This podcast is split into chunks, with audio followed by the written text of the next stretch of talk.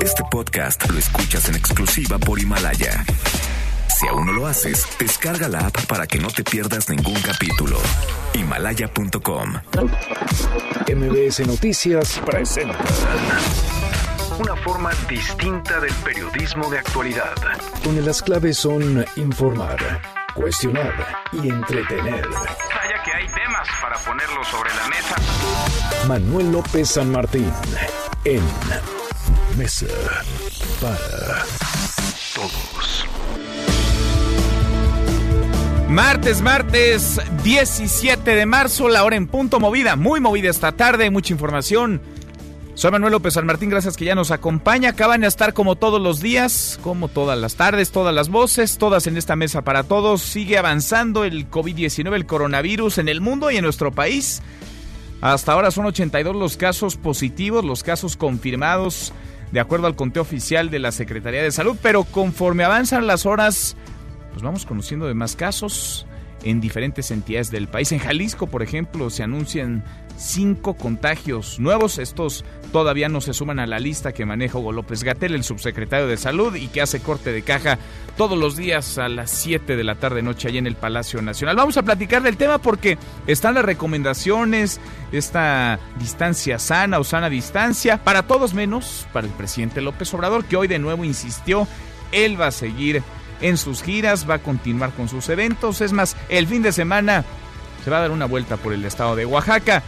Se prohíben ya las concentraciones masivas en nuestro país, pero el presidente lo puede seguir usted apapachando, él puede seguir apapachando, besando, abrazando. Parece que las recomendaciones son a capricho presidencial, a contentillo, aplican para todos, menos para el presidente de la República. Hablaremos también del paro ya que hay en varias escuelas y digo paro, una suspensión de actividades porque es unilateral, porque para las autoridades educativas del país esto no tendría que ocurrir sino hasta el viernes, pero hay estados que ya mandaron a resguardarse sus casas a los estudiantes, son varias entidades, Colima, Yucatán, Tlaxcala, Tamaulipas, Sonora, Michoacán, Nuevo León, Jalisco, Guanajuato y cuatro municipios de Veracruz. Es medio país prácticamente, además de universidades como el TEC de Monterrey, la Ibero, el ITAM, la UAM, el Politécnico, la UAP en Puebla, la Universidad de Guadalajara, la UNAM, el Politécnico, insisto, parece haber, o no parece hay, muchísima descoordinación, por decirlo menos, en el tema. Mucho que poner sobre la mesa esta tarde, arrancamos con las voces,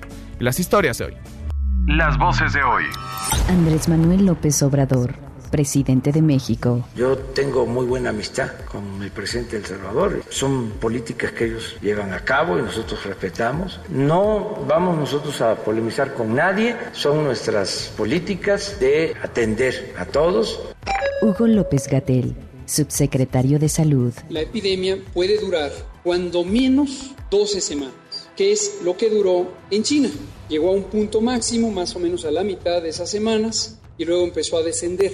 Julio Santaella, presidente del INEGI. Tenemos un seguimiento a lo que las autoridades de salud nos han indicado, mantener una sana distancia, lavarnos continuamente las manos conforme al protocolo de actuación, tener el levantamiento de la entrevista en la puerta de la vivienda. Andrés Ataide, vocero del PAN en la Ciudad de México. Reconocemos el esfuerzo de las autoridades capitalinas para implementar medidas de prevención en el transporte público y la cancelación de eventos masivos. Confiamos en que sean hechos y no se queden solamente como palabras huecas en una conferencia de prensa.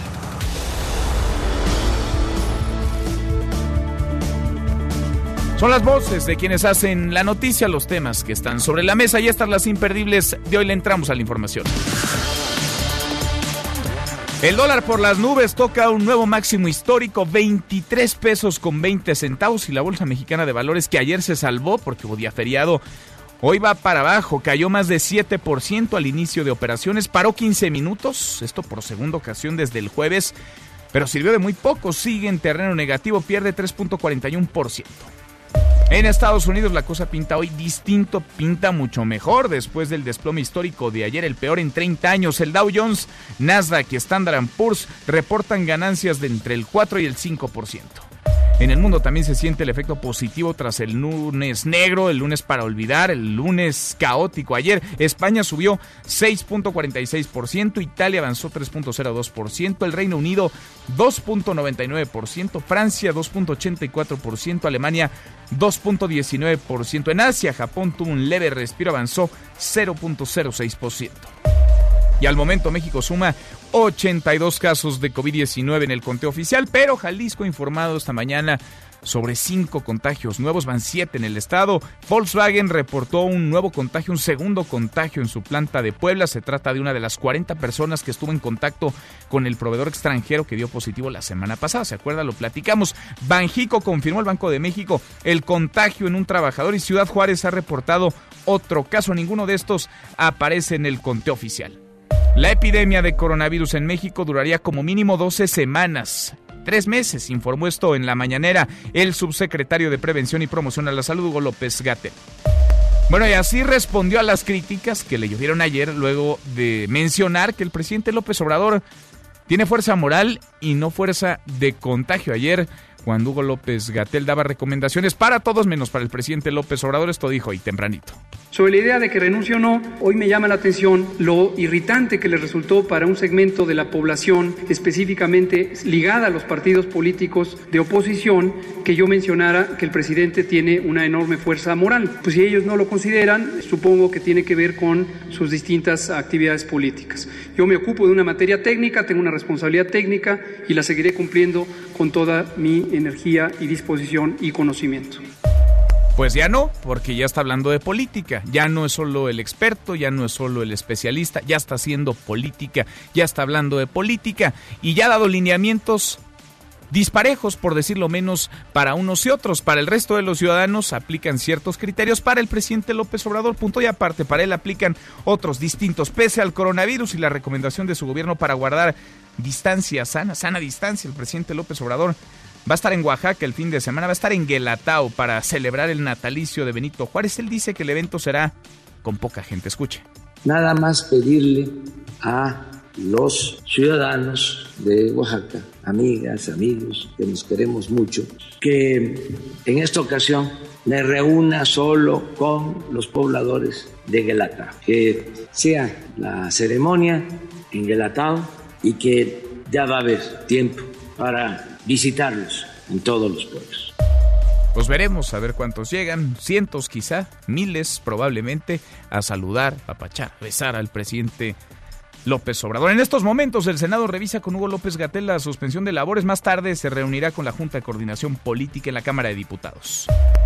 Y a partir de hoy, los estados de Guanajuato, Jalisco, Nuevo León, Michoacán, Sonora, Tamaulipas, Tlaxcala, Yucatán y Colima, además de cuatro municipios de Veracruz, han suspendido clases por el COVID-19. Es medio país prácticamente. La Unión Nacional de Padres de Familia pide que se aplique la misma medida en todo el territorio, ya no a partir del viernes, como lo estableció la CEP, sino desde hoy o desde mañana en el Estado de México. Suspendieron la celebración del equinoccio en Teotihuacán.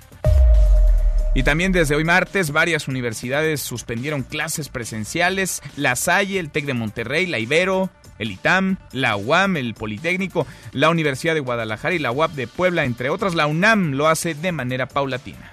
En otro tema, el presidente López Obrador respondió así a las acusaciones ayer a través de Twitter del presidente del Salvador, de Nayib Bukele, que ayer rozó, chocó en redes sociales con Marcelo Ebrard, el canciller de nuestro país, acusó al gobierno de México de permitir que 12 personas con coronavirus abordaran un vuelo en la capital del país con destino al Salvador. Es la voz del presidente. Lo de el presidente del Salvador lo respetamos mucho y no, no vamos a, polemizar. Nosotros ya definimos una política en esta materia que conduce el sector salud. No vamos a actuar confrontándonos con nadie. Desde luego, enfrentar el coronavirus significa también respetar los derechos humanos, garantizar los derechos humanos. Bueno, y lo de Bukele terriblemente irresponsable. Sabemos que es un showman, que le encanta el escándalo, que le gustan las redes sociales, pero lo de ayer en medio de esta crisis por el contagio de COVID-19 es terriblemente irresponsable, porque a menos que sea brujo, mago, adivino o las tres, Nayib Bukele no tendría por qué saber que hay pasajeros con casos positivos de COVID en un avión. Por decir una cosa, porque otra es que los vuelos a Salvador estaban ya cancelados, es decir, ese avión de Avianca en el que irían estas personas no iba, como no lo hizo, a despegar de la Ciudad de México. Y alrededor de 200 mexicanos se encuentran varados en Cusco, en Perú, por el cierre de fronteras en ese país ante la crisis de coronavirus. En esta mesa aparatos voy a platicar en unos minutitos más con una de las jóvenes que está ahí atrapada, que pide ayuda al gobierno de México para salir. Aquí en México, alrededor de 900 peruanos y ecuatorianos quedaron varados en el aeropuerto de Cancún. Y la Organización Mundial de la Salud recomendó utilizar paracetamol mientras se comprueba si el ibuprofeno agrava el COVID-19, como lo dijo el gobierno de Francia. A propósito de Francia, comenzó un estricto confinamiento, desplegó más de 100.000 policías que podrán aplicar multas de hasta 135 euros, unos 3.400 pesos, a quien viole las restricciones. En Estados Unidos, Nueva York cerró bares y restaurantes, solo se permitirá el servicio a domicilio. Además, San Francisco, Los Ángeles y otras ciudades en California están en cuarentena sitiadas. Y es oficial, la Eurocopa y la Copa América se aplazan hasta el año 2021, cambiarán sus fechas. La final de la, eh, de la Champions League, prevista para el 30 de mayo, se aplazaría al 27 de junio. También la final de la UEFA Europa League cambia de fecha, pasaría del 27 de mayo al 24 de junio. Esto por los contagios de COVID-19 en el mundo. Hasta ahora, la cifra oficial en el planeta entero 194.873 casos, 7.865 muertes.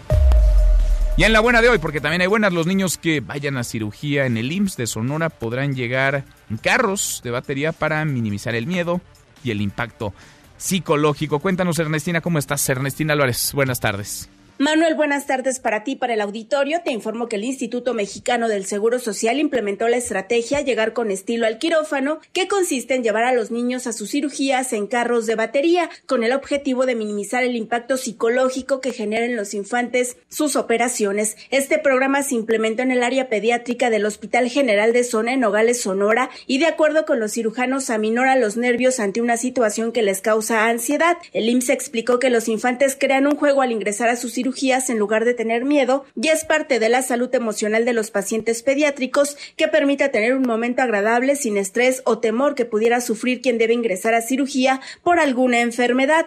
El proyecto fue idea de los auxiliares de oficina del IMSS Sonora quienes percibieron el estrés de los niños al entrar a cirugía y al investigar encontraron que esta técnica se aplica en otros países. Hasta aquí la información.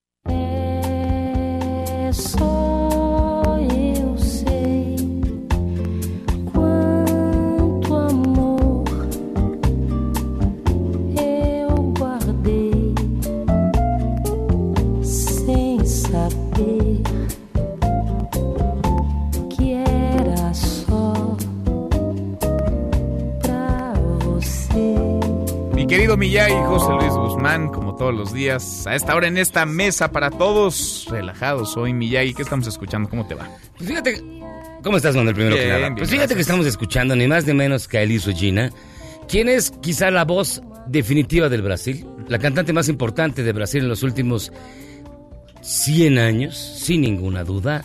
Estás escuchando una canción que aparece en el álbum Elis y Tom, que grabó junto a Antonio Carlos Jobim, la que se llama Sotiño de Seb Camboché.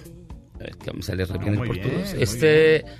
No, me tienes sorprendido, ¿eh? manejas varios idiomas. Y la cuestión es que hoy Elis Regina, si no hubiese fallecido, estaría cumpliendo 75 años. 75. Ella murió a los 36 años de edad víctima de una situación muy extraña. Oficialmente se dijo que eh, había, había fallecido víctima de una sobredosis de cocaína, anfetaminas y alcohol que había consumido una sola mañana. Pero todos amigos siempre sospecharon que la mandó a asesinar la Junta Militar Brasileña, ya que en ese momento era acérrima enemiga de, del gobierno encabezado por Figueiras en ese momento. Mm. Y a la fecha no se sabe realmente de qué murió Elis Regina.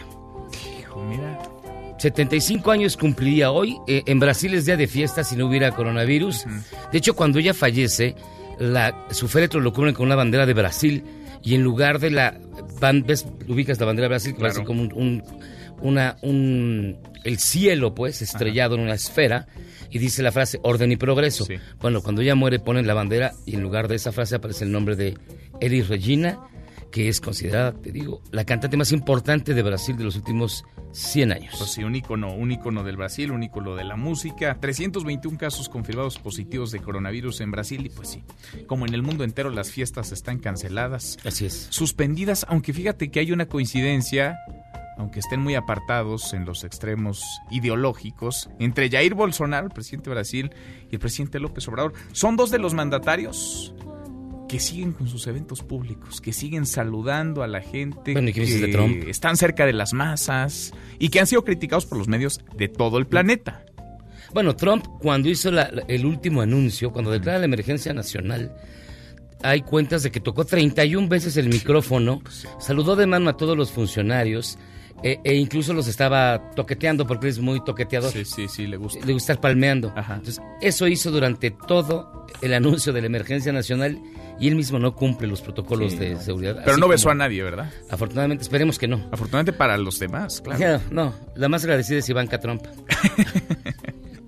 Bueno, ahí está eh, Brasil y esta que estamos escuchando, que además nos ayuda a relajarnos un poquito. Tantito, música este, bonita de En este martes. Martes, con sabor a lunes para algunos. Ya las calles mucho más tranquilas, no sé, hay mucha gente ya en casa. En casa, sí. Mucha gente en casa. Gracias, Miyagi. Gracias a ti, Manuel. Nos escuchamos en un ratito. Bueno, a propósito de esta contingencia en la que nos encontramos, de esta emergencia sanitaria, así la ha calificado la Organización Mundial de la Salud, pese a la crisis por el coronavirus, el presidente López Obrador mantendrá sus giras en el país. Nosotros queremos conocer ¿Usted qué piensa? ¿Qué opina de que el presidente continúe con su agenda, siga con sus eventos, siga saludando, apapachando y dejándose apapachar? ¿Qué es para usted esta decisión del presidente López Obrador? ¿Es sinónimo, es reflejo de un gobierno cercano? ¿Es una irresponsabilidad? ¿Es la fuerza moral del presidente López Obrador de la que habla el subsecretario Hugo López Gatel? Puedes contradecir a los expertos. Opine con el hashtag Mesa para Todos, abiertas ya nuestras vías de comunicación, el WhatsApp 5524-99125, viene el teléfono en cabina 5166-1025. Pausa, vamos arrancando esta mesa, la Mesa para Todos.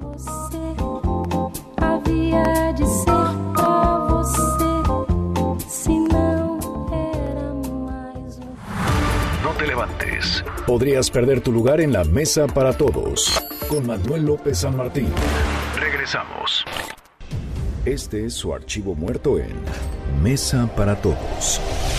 Sobreviviente vietnamita recuerda la masacre de My Lai en la que soldados estadounidenses asesinaron a medio millar de mujeres, ancianos y niños desarmados durante la guerra de Vietnam, 17 de marzo 1968. Go back and remember those all the sleepless nights that we had, everything that went on. my life, all the people that were killed. Every day I try to try to make it easy. I thought that by drinking that I, I could make it easy and make it go away. I'd lay down at night, it's still the same thing, whether I drank, whether I didn't drink.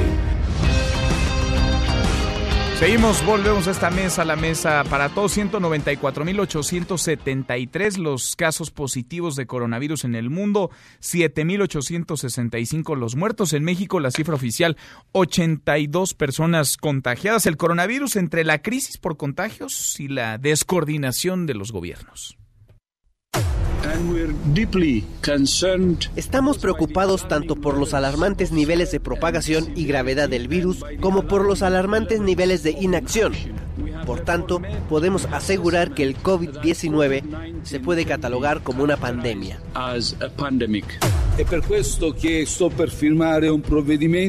Estoy decretando lo que podemos describir como me quedo en casa. Italia será una zona protegida. Se debe evitar todo movimiento en todo el país. Decretar el estado de alarma en todo nuestro país, en toda España, durante los próximos 15 días. Estoy declarando oficialmente la emergencia nacional. Esta idea de cuántas pruebas no tienen una repercusión sobre la capacidad de identificar a los casos. Vienen nuevos insumos que llegarán oportunamente para seguir haciendo tantas pruebas como sea necesario. Vamos a adelantar las vacaciones escolares de Semana Santa. Tengo mucha fe de que vamos a sacar a nuestro querido México adelante. No nos van a hacer nada. Los infortunios, las pandemias. La fuerza del presidente es moral, no es una fuerza de contagio. No podemos detener esta pandemia si no sabemos quién está infectado. Porque en el momento en que no se permite la movilidad de las personas, se paraliza la sociedad. Y al paralizarse la sociedad, se amenaza la posibilidad de tener insumos para la vida diaria, comida, ropa, herramientas, insumos de salud.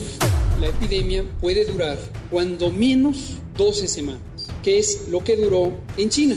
Llegó a un punto máximo, más o menos a la mitad de esas semanas, y luego empezó a descender desde China, pasando por Italia, Irán y todos los países que en donde la escala del problema se ha incrementado de forma alarmante, los contagios ocurren cuando las personas no presentan síntomas. Y aquí es donde la medida de salud pública más eficiente es quedarse en tu casa. La única forma de lograr contener esta epidemia, y lo ha demostrado Corea, que hacía 15 mil pruebas diarias, es diagnosticar y aislar, diagnosticar y aislar, porque no podemos estar a ciegas. No podemos estar a ciegas, exámenes, pruebas. Son necesarias, vaya, no es a capricho, son recomendaciones de la Organización Mundial de la Salud.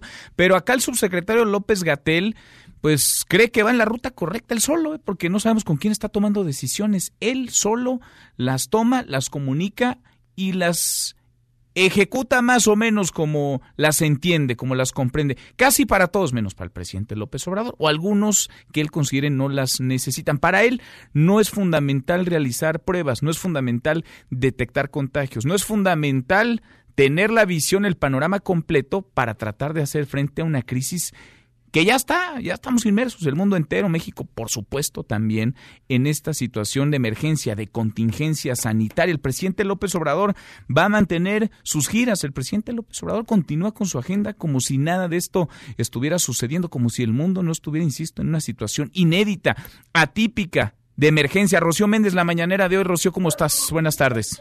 Hola, ¿qué tal, Manuel? Pues sí, para comenzar la contención y mitigación en diversos grados ante el coronavirus tendría que mantenerse en los próximos tres meses. Escuchemos al subsecretario de Prevención y Promoción de la Salud, Hugo López Gatel. La epidemia puede durar cuando menos 12 semanas, que es lo que duró en China. Llegó a un punto máximo, más o menos a la mitad de esas semanas, y luego empezó a descender. No necesariamente por las medidas de contención extremas que se tomaron. Ya vendrán los estudios serológicos, que son los estudios en donde a una muestra representativa de la población se le toma sangre y se analizan los anticuerpos para ver si desarrollaron defensas, desarrollaron inmunidad, y se verá la enorme proporción, el enorme porcentaje de personas que fueron infectadas a pesar de no haber tenido enfermedad. Y en el marco de esta circunstancia de la pandemia, el presidente Andrés Manuel López Obrador aclaró que este sábado 21 de marzo visitará Guelatao, Oaxaca, y mañana miércoles se realizará el acto conmemorativo por el 82 aniversario de la expropiación petrolera en la torre de Pemex. Escuchemos al primer mandatario. Voy a ir el fin de semana a Oaxaca porque el 21 es la conmemoración, la celebración del natalicio del mejor presidente en la historia de México, Benito Juárez García. Nada más pedirle a los ciudadanos de Oaxaca, amigas, amigos, que nos queremos mucho, que en esta ocasión me reúna solo con los pobladores de Guelata. Esto para no dar pie a los cuestionamientos de que el presidente no está dando el ejemplo o no se cuida, que no tengan ningún motivo para estar atacándonos.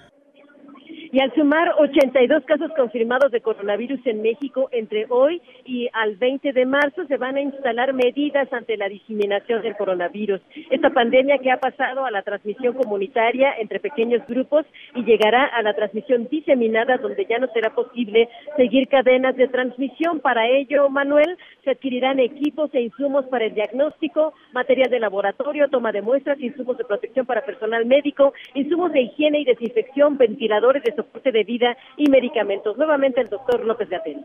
¿Cuánto se va a destinar para contender con esta epidemia? Anticiparíamos una cifra de casi 3.500 millones de pesos en los distintos insumos. Y eso también nos permite poner en perspectiva que en cada uno de los países esta epidemia no representa más de 0.001% de la población del país. Hasta el momento tenemos 82 casos confirmados, tenemos 700 o más de 750 personas que han sido estudiadas como sospechosos, pero además ya suman más de 370 contactos. Es decir, en suma tenemos cerca de 1.100 personas que han sido evaluadas Manuel, pues por lo pronto se insiste en el cuidado de la higiene, el estornudo, buscar una recuperación efectiva en casa. Esperemos que hoy por la tarde puedan dar indicaciones las autoridades sanitarias sobre qué insumos pueden utilizar las personas que se guarden en sus hogares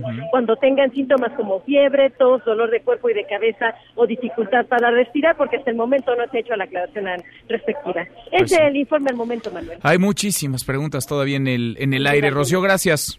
Hasta pronto. Hasta muy pronto, muy buenas tardes. Mire, lo básico, lo elemental que nos han dicho hasta el cansancio en estos días, las autoridades de México y también de la Organización Mundial de la Salud es no salude usted de mano, no salude usted de beso, no abrace, no se deje abrazar. Bueno, esas tres cosas las ha hecho el presidente López Obrador sin parar desde que el subsecretario López Gatel anunció las medidas a finales de febrero, desde finales de febrero. Hay un video, lo acabo de subir ahora a mi cuenta de Twitter, arroba M. López San Martín, es el video del ingreso de los funcionarios encabezados por el presidente López Obrador a la mañanera de ayer. Hay una persona con un gel antibacterial en la puerta. Entra Hugo López Gatel y le ponen en las manos gel antibacterial. Entra el secretario de salud, sí, porque sí hay secretario de salud, aunque parece que no, sí hay, cobra por lo menos como secretario de salud, pero ahí está Jorge Alcocer, también ahí le ponen en las manos gel antibacterial, entra el procurador federal del consumidor Ricardo Schiffel, también ahí le ponen gel antibacterial. Y entra el presidente López Obrador y le da una palmada en la espalda a la persona que está con el bote, con el bote de gel antibacterial y se sigue como si nada, él no recibe gel antibacterial, él porque lo ha dicho el propio subsecretario, él tiene una fuerza moral, no una fuerza de contagio, así que gel antibacterial para todos menos para él, distancia sana para todos menos para él. Y de López Gatel, vaya, López Gatel que pues sí articula bien, habla bien, el asunto es que el sustento de lo que dice parece ir en contrasentido a los lineamientos de la Organización Mundial de la Salud que pide hacer más exámenes, más pruebas, y él dice todo lo contrario. En arroba M. López San Martín puede encontrar este video. Vale la pena porque nos habla de una descoordinación, por decirlo menos, una descoordinación y el presidente López Obrador que no parece estar tomándose demasiado en serio la emergencia sanitaria. Ernestina Álvarez, mientras esto ocurre, trabajadores del sector salud, personal del Instituto Nacional de Enfermedades Respiratorias piden protocolos que los capaciten para atender la emergencia, esta crisis sanitaria en la que nos encontramos. Ernestina, ¿cómo estás? Muy buenas tardes. Así es, Manuel, buenas tardes para ti, para los amigos del auditorio. Pues cerca de 100 empleados del Instituto Nacional de Enfermedades Respiratorias se manifestaron afuera de la Dirección General del INER porque no tienen información clara sobre el protocolo que deben seguir para atender a los pacientes con coronavirus y tampoco cuentan con insumos ni equipo para atender esta emergencia. Quien encabezó la protesta fue Oscar Ramos, quien es líder de la sección 16 del Sindicato Nacional de Trabajadores de la Secretaría de Salud. Aquí dijo que contrario a lo que ocurre, eh, que dicen en las conferencias del gobierno federal, el INER no está listo ni equipado para atender la demanda por casos de coronavirus. Vamos a escucharlo. El mismo presidente está hablando de que eh, desahoguemos la realidad. La realidad de nuestro instituto es que Urgencias no tiene una presión negativa. El pabellón 4 nada más están funcionando tres aislados de los seis que se están mencionando. No hay tapetes microbianos en ninguno de los servicios se queja la parte de jefes de, servicio de que nos están otorgando cubrebocas de alta eficiencia al personal. La verdad es que mucha gente de allá afuera está en desconocimiento que actualmente la influenza, la, la influenza pandémica está aquí los trabajadores señalaron que no tienen los insumos para evitar contagios por COVID-19 y en caso de enfermarse ellos serían atendidos en el ISTE y no en el INER. Y también señalaron que en estos momentos pues tienen a muchos pacientes aquí en el INER con influenza, que es la enfermedad típica en esta temporada. Tras dos horas de protesta, el director general del INER, Jorge Salas Hernández, salió a atenderlos y les respondió que ya se hizo la solicitud de insumos a la Secretaría de Hacienda y también están a la espera que les llegue material y equipo médico de donaciones que les han prometido. Recordar que de los 82 casos confirmados de coronavirus en el país, 21 se atienden en la Ciudad de México y la mayoría están aquí en el INER. que es el principal hospital de referencia para realizar las pruebas diagnósticas de COVID-19. Comentarte que pues esta protesta ya concluyó y los trabajadores pues estarán a la espera de que pronto lleguen esos insumos que requieren para realizar su trabajo ante la pandemia de COVID-19. Bueno, Hasta aquí la pues si no es mucha molestia, ¿no? Estamos en medio de una emergencia, de una crisis. Gracias, muchas gracias Ernestina.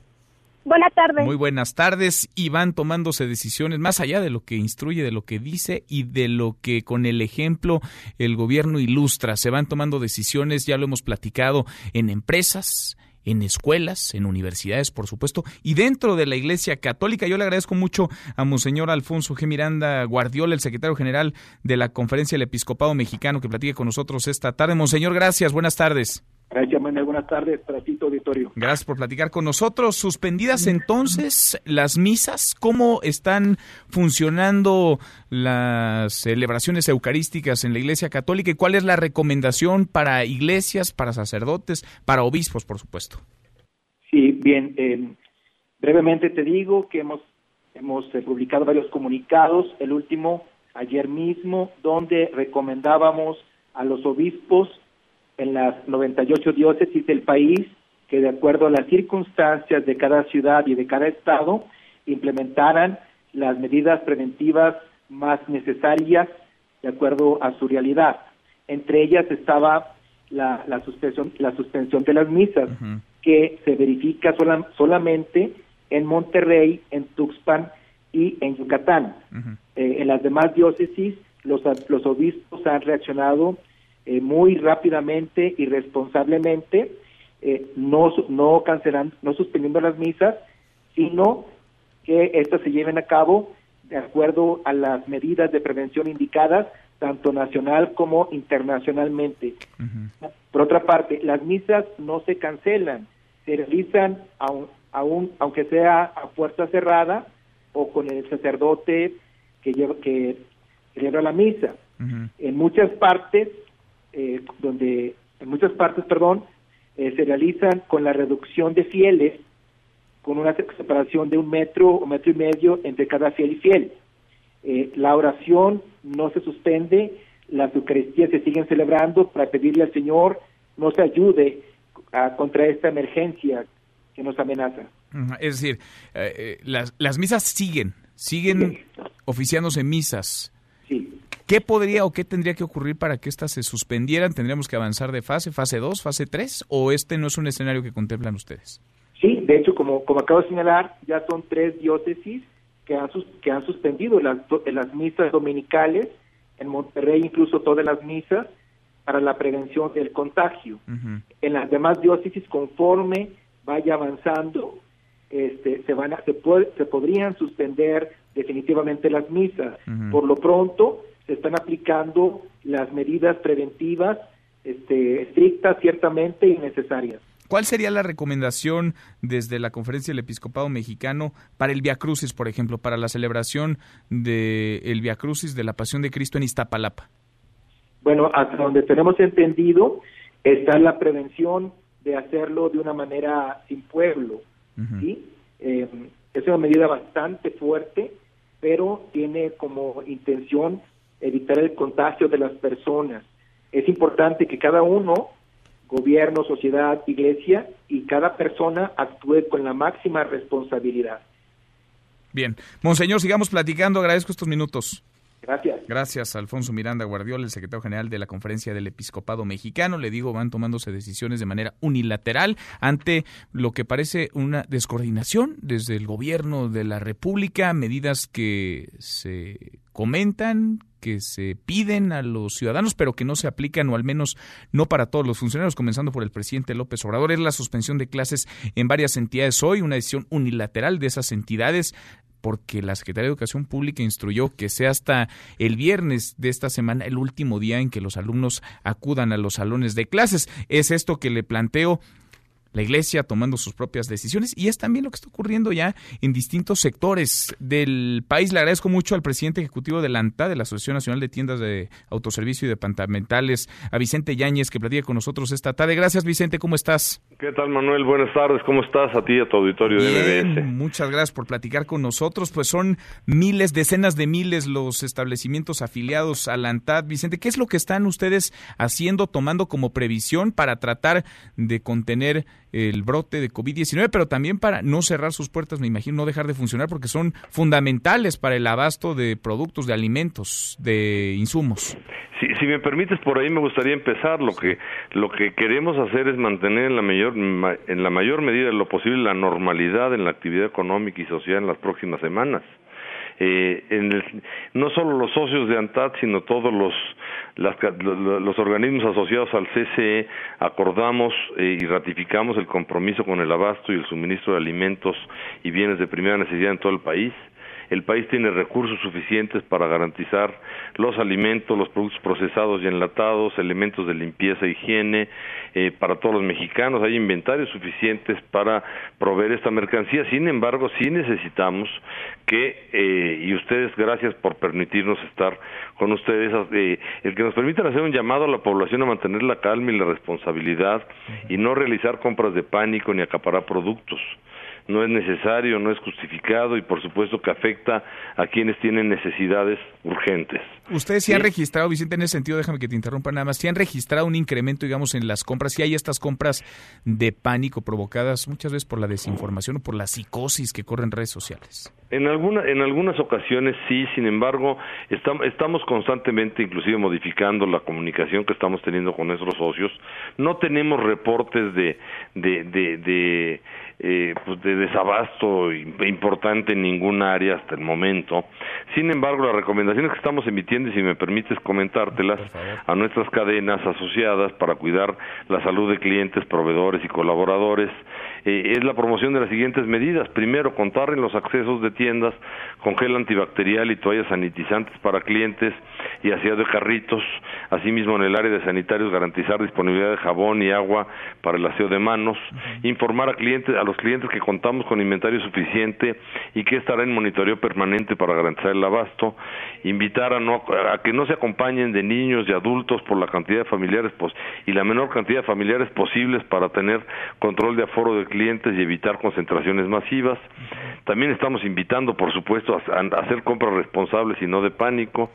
En lo posible, invitar a los clientes a no comprar más de cinco unidades de productos relacionados con higiene para favorecer el mayor número de familias y en ningún momento condicionar la compra de venta de mercancía, por supuesto.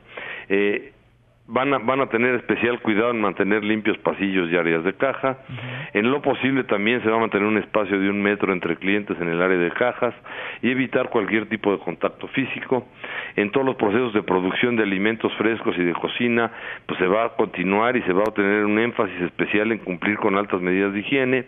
En las entregas a domicilio, los productos que se entreguen serán pues manejados con, con, con, el máximo cuidado. Eh, por supuesto, y es algo que no nos los tienen que decir y, que lo hacemos, pero por, se van a evitar aumentos injustificados de precio y se va a promover el pago con medios electrónicos para evitar el contacto con billetes y monedas. Eso es en lo que estamos trabajando ahora y creo que eh, pues, eh, deberíamos de difundir ampliamente esto para que pues realmente podamos regresar a esta normalidad de actividad económica con el menor daño posible a nuestra economía y a la salud. Hay mucho nerviosismo, hay quienes hemos visto, ¿no? De pronto llenan un carrito o más de un carrito de papel de baño, por ejemplo, y uno dice, bueno, pues ¿para qué llevarse todo el papel de baño cuando estamos en otras circunstancias, cuando está garantizado el abasto de papel de baño? Pongo el papel de baño como un producto para ilustrar los memes, lo que ya hemos leído todos en redes y, sociales. Y nos llamó la atención a todos, a mí me llama mucho la atención, eso no le encuentro ninguna lógica, pero también lo que comentabas de las redes sociales, nos creemos todo lo que llega en las redes sociales. Hay fotos de, de, de eventos de hace años que están ahorita recirculándose por ahí, de, de, de, anaqueles vacíos, etcétera, que no corresponden a la realidad de hoy. Sin embargo, pues al llegar por las redes ya creemos que todo es real. Entonces creo que aquí debemos de estar atentos a los llamados de las autoridades, por supuesto, a todo este tipo de, de información que ustedes hacen el favor de difundir como medios responsables. Pero lo importante es que podamos pasar este enorme problema, eh, eh pues con calma. Este México ha demostrado eh, eh, pues salir adelante. Los mexicanos tenemos capacidad de estar unidos y somos solidarios. Eh, debemos de ser disciplinados, maduros. Este, si cada quien ponemos de nuestra parte, nos va a ir muy bien. Ahora, Vicente, estoy platicando con Vicente Yáñez, el presidente ejecutivo. O nos va a ir menos mal, digamos. Perdón. Sí, sí, exacto, en una circunstancia complicada para todo el mundo, ¿no? Para México, por supuesto, también, pero para todo el mundo. Ahora, el tema de los precios, mucho se ha mencionado también en redes sociales. ¿Algo justificaría que se incrementaran los precios en ciertos productos, en ciertos alimentos? en ciertos insumos? ¿Hay alguna manera de contener posibles alzas o con lo que nos dices de que estaría garantizado el abasto, el suministro, tendría que, digamos, mantenerse en un nivel más o menos promedio los precios de alimentos y de productos? Mira, vivimos en una economía de mercado y los precios pues se fijan de acuerdo a la demanda y a la oferta. Sin embargo, nuestros socios en estos casos son muy conscientes de este tema y, y tratan de tener lo más estable posible las cosas. Sí se han dado casos de, de, de otro tipo de comercios que van y compran los productos en las cadenas grandes y luego los revenden a precios más altos. Profeco debe estar muy al pendiente de eso, debe estar vigilando eso y como consumidores también debemos de estar haciendo saber eso a las autoridades para que se eviten estos abusos, sobre todo pues en la gente más necesitada que luego pase estas cosas, ¿no? Totalmente. El cierre de tiendas no es un no está escenario. contemplado, no está contemplado, este en 2009 pasó algo similar, no se cerraron las tiendas y creo que se debe de continuar con una con una pues son crisis que debemos de pasarlas, pero también sin hacerle un daño profundo a la economía del país. Sin duda. Sin duda, y solo y solo juntos, ¿eh? Acá, sociedad Claro. civil, Claro, gobiernos. cada quien poniendo su parte, el gobierno la suya, el gobierno tiene que garantizar pues que, que la circulación de los bienes se pueda dar en el país. Tenemos paros en los ferrocarriles, paros en las carreteras, creo que tenemos que garantizar que el transporte y el suministro esté llegando de forma correcta y a lo mejor las manifestaciones y demás pues dejarlas para otro momento, ¿no? Pues sí, pues sí. Vicente, te agradezco y sigamos en contacto. Gracias. A tus órdenes, hasta luego. Muchas gracias, muy buenas tardes. Vicente Yáñez, el presidente de la ANTAD. Pausa y volvemos. Hay más en esta mesa, la mesa para todos. No te levantes. Podrías perder tu lugar en la mesa para todos. Con Manuel López San Martín. Regresamos. Pese a leve recuperación del peso, existe temor por recesión. Durante la madrugada del martes, el tipo de cambio tocó un nuevo máximo histórico de 23.17 pesos por dólar en operaciones internacionales, debido a los persistentes temores de que una recesión en las principales economías del mundo arrastre a la economía mexicana a una caída en su Producto Interno Bruto por segundo año consecutivo.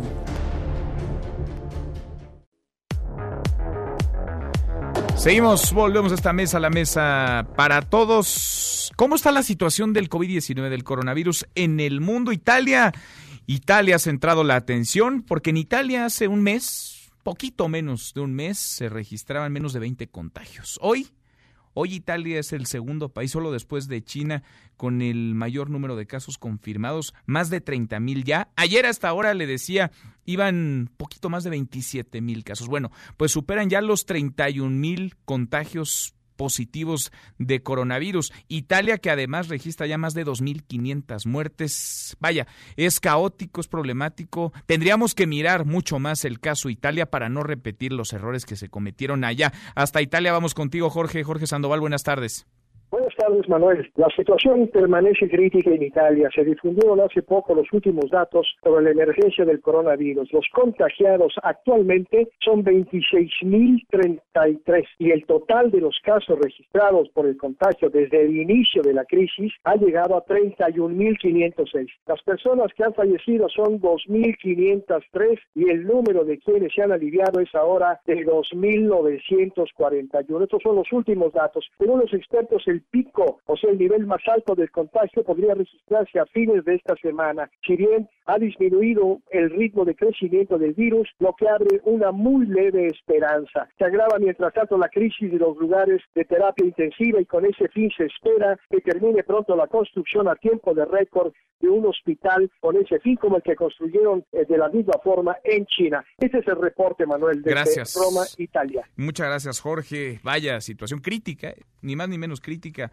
La situación en Italia, 31.506 contagios, solo después de China ya. El caso Italia preocupante por sobre todo la manera en la que crecieron el número de contagios y el número de muertes. Italia tiene una de las tasas más altas, si no es que la más alta de COVID-19 de mortandad.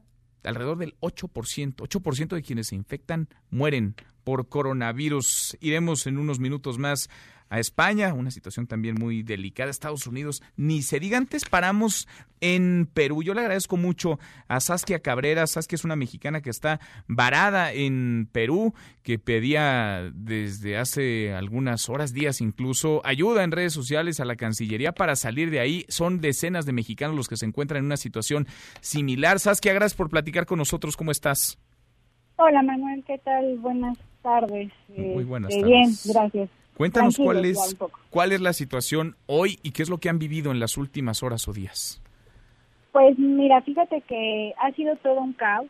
Eh, sabemos que, bueno, obviamente la, la determinación del gobierno peruano pues fue para, para resguardar la salud de la población y este y pues tratar de contener ¿no? el contagio de, del coronavirus.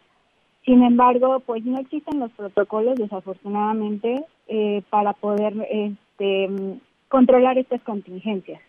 Ahora, eh, por muchas horas estuvimos eh, sin información, como, bueno, bien lo acabas de decir, a través de redes sociales estuvimos moviéndonos muchos, muchos, muchos compatriotas. Aproximadamente estamos hablando eh, de un poco más de 300 personas tan solo en Lima, eh, cerca de 200 en Cusco y algunas eh, más en otras provincias como Arequipa y en, en algunas otras eh, son un poco menos. Sin embargo, pues no ha habido una información como tal, eh, digamos, consistente de la embajada. Únicamente nos, nos pidieron eh, enviar toda la información de nuestros vuelos, en qué vuelos salíamos, eh, si viajábamos con algunas eh, personas adicionales, este, en qué en qué ciudad estábamos, etc, etc. Eh, pero obviamente tardaron mucho tiempo, tardaron cerca de 12 horas en comunicarse con, con cada uno de nosotros. Entendemos que somos muchos eh, que están tratando de, de, ayudarnos.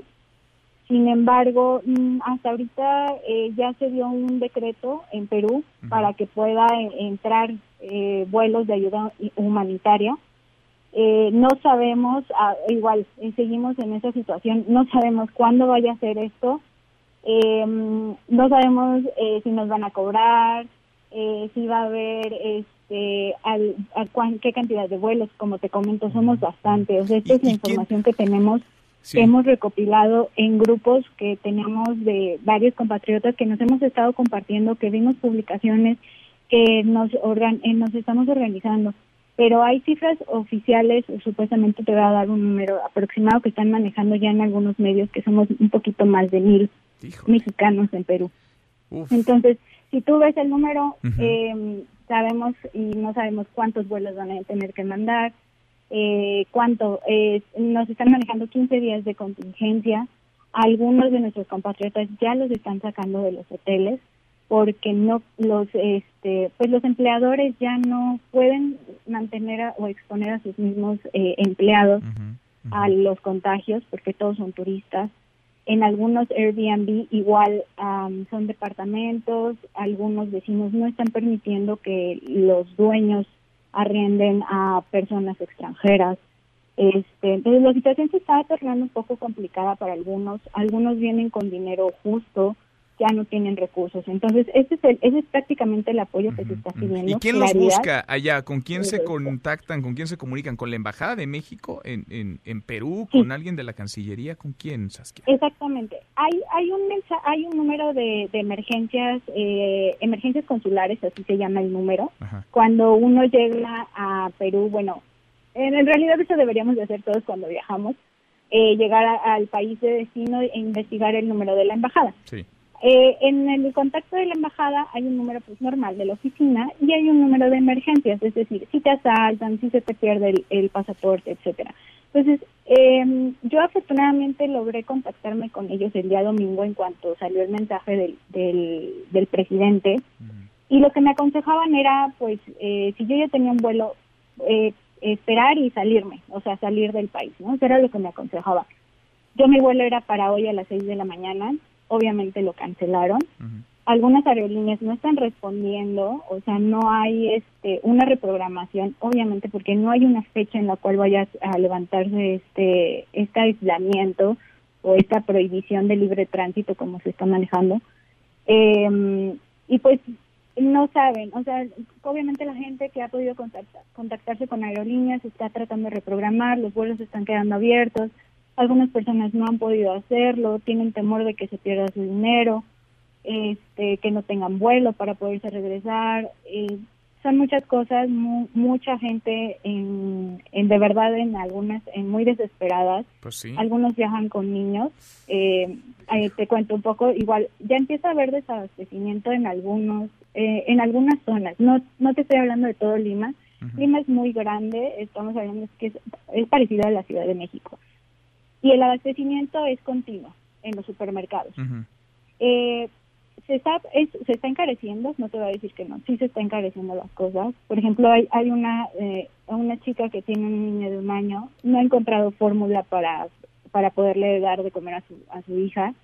Este este, entonces ya se están presentando situaciones de este tipo, ¿no? igual. complicado, ¿eh? Porque, porque la Cancillería les tendría que dar a ustedes resultados y respuestas, ¿no? Tener una bolsa, ayudarles a, a, salir, a sobrellevar al menos esta, esta situación, pero con lo que nos dices, pues eh, luce este un panorama bien, bien complicado. Dice la Embajada de Perú, no sé si sea la información que tú misma tengas a la mano, Saskia, el, la Embajada de México en Perú, el gobierno peruano acaba de publicar un nuevo decreto que posibilita nuevos vuelos a México. Estamos gestionando de inmediato los permisos correspondientes, pero ustedes no saben si saldrán de ahí en un vuelo comercial, si irá en un avión del gobierno mexicano por ustedes. No saben más que lo que nos acabas de decir. No, no sabemos más. De hecho, inclusive en el mensaje del, del presidente, ese mensaje que tú que estás comentando, el presidente dijo que ellos van a repatriar a los peruanos. Es decir, va a haber un vuelo de México que va a traer a los peruanos de, de, Cancún, Ciudad de México, de donde estén.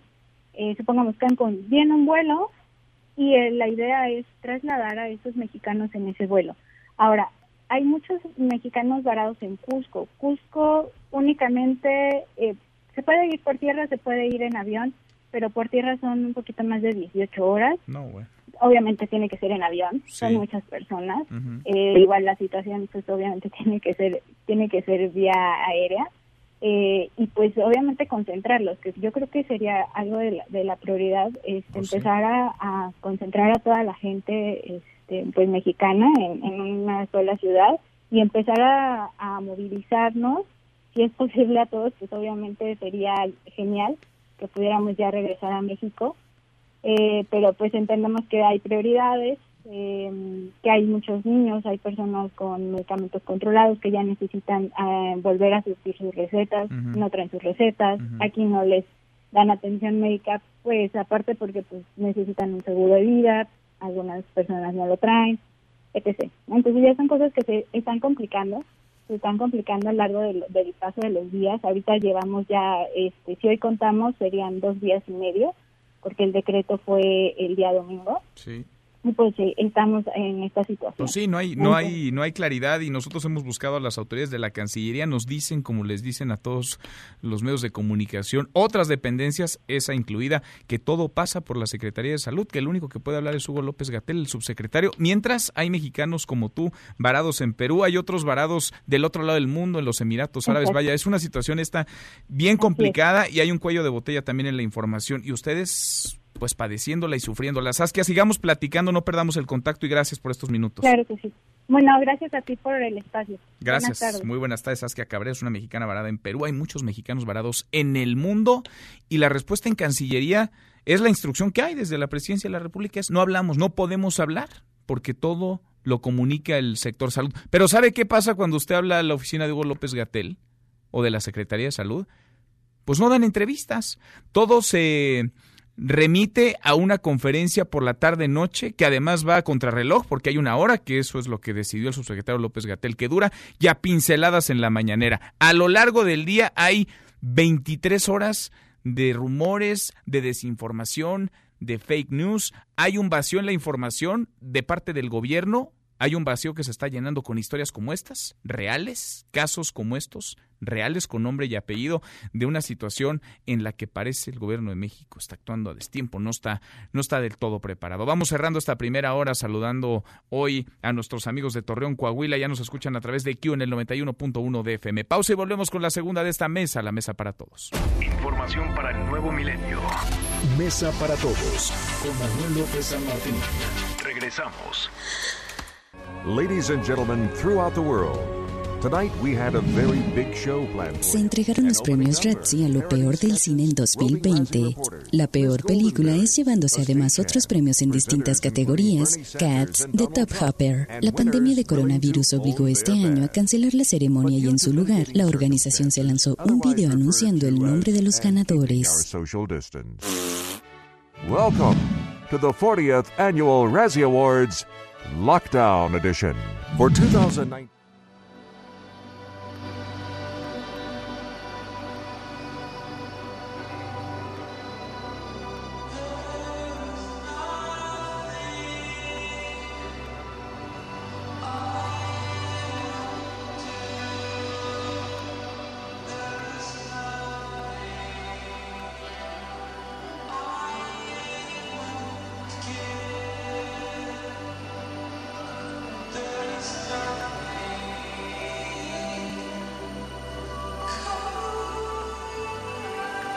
Arrancamos esta segunda hora, gracias que nos acompaña, la hora con cuatro minutos. Soy Manuel López San Martín, martes intenso, movido, lleno de información, cargado con el tema del COVID-19. Martes 17 de marzo, soy Manuel López San Martín. Revisamos las redes, cómo se mueven las cosas en Twitter. De las redes, esta mesa, la mesa para todos. Caemos en las redes. La agenda toda cooptada, abarcada por el coronavirus. Hashtag coronavirus y varios de sus variantes. Hashtag COVID-19, hashtag COVID-19MX, Alemania, Estados Unidos. El Instituto Nacional de Enfermedades Respiratorias también aparece como una de las principales tendencias. Vamos por partes. Hugo López Gatel, el subsecretario de Salud, dijo hoy en la mañanera que esta epidemia de coronavirus de COVID-19 podría durar al menos 12 semanas en nuestro país. Así que, pues a tener paciencia, sí, pero sobre todo hacer caso a las recomendaciones de las autoridades. Háganle caso a la Organización Mundial de la Salud, porque acá de pronto van en contrasentido de lo que dice la OMS, la Organización Mundial de la Salud, el presidente no es precisamente quien está poniendo el mejor ejemplo. La Organización Mundial de la Salud anda tomando medidas, aplicando las mismas en varios países con base en una experiencia ya anterior. Aquí en México vamos, por decirlo menos,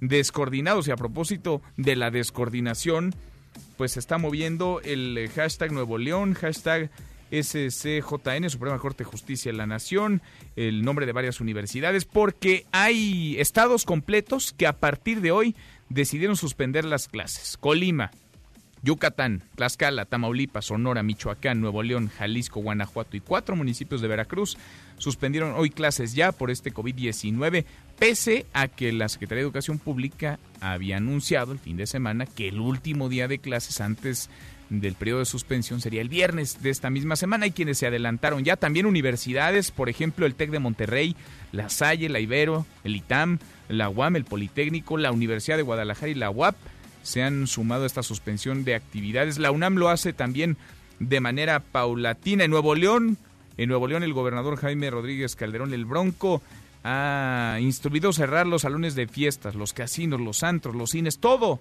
todo cerrado en Nuevo León, todo cerrado en Nuevo León. En la Ciudad de México se ha dado a conocer un número, es el 51515, es un teléfono a través del cual usted, si vive en la capital del país, puede enviar un mensaje SMS y reportar posibles síntomas de coronavirus. Vamos a hacer la prueba, vamos a ver si este número ahora sí funciona, porque usted se acuerda el que todas las noches dan en la Secretaría de Salud para reportar casos, el número oficial, digamos que no funciona, nadie ha contestado desde hace dos semanas. Acá seguimos marcando ahí, nadie contesta, nadie levanta la bocina, se corta, se corta la llamada. Se mueve además, le decía el hashtag Suprema Corte de Justicia de la Nación. La Corte suspendió ya las audiencias y las sesiones por coronavirus a partir de mañana y hasta el próximo 19 de abril. El número de contagios en el mundo, 195.892, además de 7.866 personas muertas en México. El número de casos positivos de confirmados se mantiene en 82, pese a que a lo largo del día hoy los secretarios de salud, secretarias de varias entidades han dado positivos, casos positivos. Muy probablemente es la estimación que nos dan los expertos. Hoy se rebasaría la barrera de los 100 contagios confirmados en nuestro país. Y sobre el tema coronavirus, el mundo del deporte salpicado, contagiado. Hashtag UEFA y es que se aplaza la Eurocopa hasta el próximo año, hasta 2021 y la Copa América, pues también se moverá. De eso y más platicamos con Nicolás Romay. Deportes con Nicolás Romay. Querido Nico, qué gusto saludarte, ¿cómo estás? Bien, Manuel, con el gusto de saludarte a ti y a toda la gente que, que nos acompaña, que nos escucha en esta mesa para todos. Eh, a ver, era un secreto a voces que esto tenía que pasar, ¿no? Eh, un efecto dominó lo de Eurocopa y Copa América porque son los dos torneos más importantes que teníamos este verano a nivel de selecciones y definitivamente el calendario no iba a dar para terminar las competencias de clubes, que sigue siendo una incógnita, ¿eh? Pero bueno, no daba para terminar las competencias de clubes y después jugar la Eurocopa y la Copa América. Por eso UEFA, de la mano con, la, con, eh, con Nebol, dicen vamos a posponer la Eurocopa y la Copa América un año. Se jugará en el 2021. Es la primera vez que la Eurocopa se juega en un año impar la Copa América sí ha, sí ha tenido sus diferentes mutuaciones, entonces no, no pasa nada. Pero bueno, la Copa, eh, la Eurocopa por primera vez se va a jugar en un año impartido en el 2021. Y eh, es como un efecto dominó un poco, Manuel, porque dices, ya pasó Eurocopa, ya pasó con Mebol, ahora lo que sigue son los Juegos Olímpicos, ¿no? Basándonos un poco en las fechas. Primero teníamos eh, estos dos torneos y después Juegos Olímpicos. El mensaje del Comité Olímpico Internacional sigue siendo el mismo el 24 de julio arrancamos los Juegos Olímpicos. Eh, está muy complicado el tema, eh, Manuel. Si bien todavía faltan algunos meses para esta competencia, eh, ayer lo platicamos, es, es, un tema que no solamente Tokio tiene que estar bien controlado y limpio, sino si vas a recibir a 15.000 atletas en la Villa Olímpica, tienes que tener la certeza de que en el mundo ya está controlado el virus. No, totalmente. Totalmente, Nico, y eso parece estar lejos, muy lejos. Todavía en Japón se reportan 878 casos. Es cierto, Japón ha venido disminuyendo, digamos, en el comparativo global. Es Europa ya quien, eh, digamos, atrae la mayor cantidad de casos confirmados, pero estamos muy lejos y como bien apuntas, pues sí, es Tokio y es Japón, pero es el mundo entero que se congregaría, que se reuniría ahí, con público, sin público. Son los turistas, pero también son los deportistas, Nico, y se ve muy complicado, vaya, todo se ha ido cancelando en el mundo, por lo menos posponiendo, se ve muy complicado que pueda haber Juegos Olímpicos o al menos que pueda haber Juegos Olímpicos con el calendario que tenían en un inicio planeado para julio 24. Totalmente de acuerdo, entonces yo creo que en los próximos días, a lo mejor semanas, se va a hacer un anuncio oficial en donde se dice que los Juegos Olímpicos se van a posponer un año, dos años, no sé, ya lo, lo decidirán. Y te acuerdas, Manuel, ayer platicábamos del desenlace de las ligas en el mundo, ¿no? Sí. Eh, porque la final de la Champions League ya, ya la movieron también en esta reunión, iba a ser a finales de mayo, ahora es a finales de junio, ¿no? Eh, hay, hay esperanza de que sí pueda ser a finales de junio. Hoy escuchaba con mucha atención a Rubiales, presidente de la Red Federación de Fútbol en España, eh, la verdad me gustó lo que escuchaba, un tipo coherente, un tipo sensato, un tipo honesto, que decía, a ver, no vamos a terminar ahorita la liga y vamos a dar campeón al que esté líder porque no es justo, vamos a intentar terminar la liga cuando podamos terminarla y buscar la manera de que sea en igualdad de circunstancias para todos, porque la vamos a terminar ahorita Sí. y vamos a tomar los resultados de la primera vuelta, y, y también se decía un poco, la UEFA, o sea, la, la confederación a la que pertenece, nos tiene que orientar Claro. en cómo terminar la liga, no, no nos mandamos solos. Pues no, es que nadie está preparado para esto. Vaya, los reglamentos no contemplan que esto pase y menos al mismo tiempo en todo el mundo. ¿Qué, qué situación, Nico? De eso me imagino, de lo que está pasando también dentro del mundo del deporte, la salida ya de Tom Brady de los Patriotas. Vaya, sí hay, hay poquito, pero hay que platicar de lo que pasa Sí. dentro del mundo del deporte y muchísimo en la periferia. Los escuchamos en un ratito más, Nico. Todavía hablaremos de Tom Brady, que ya eh, de alguna manera anuncia que no está en Patriotas y veremos quién agarra a, a este fantástico coreback. Después de 20 años en los Patriotas, 6 anillos de Super Bowl, dice adiós. Toda una historia, Manuel. A las 3 te la contamos en Marca Claro. Los escuchamos, Nico. Abrazo.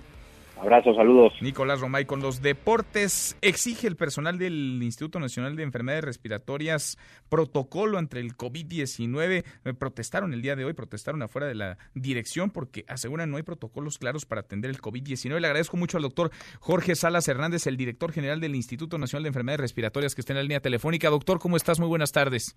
Hola, buenas tardes. Gracias por la entrevista. Al contrario, gracias por platicar con nosotros. Antes de entrarle a lo que están haciendo, a lo que está sucediendo justo ahora en torno al COVID-19, esta protesta, doctor, eh, ¿cómo es que eh, pues se está dando? ¿Hay o no hay protocolos eh, claros para atender COVID-19? Porque personal del propio instituto se manifestó en el sentido contrario.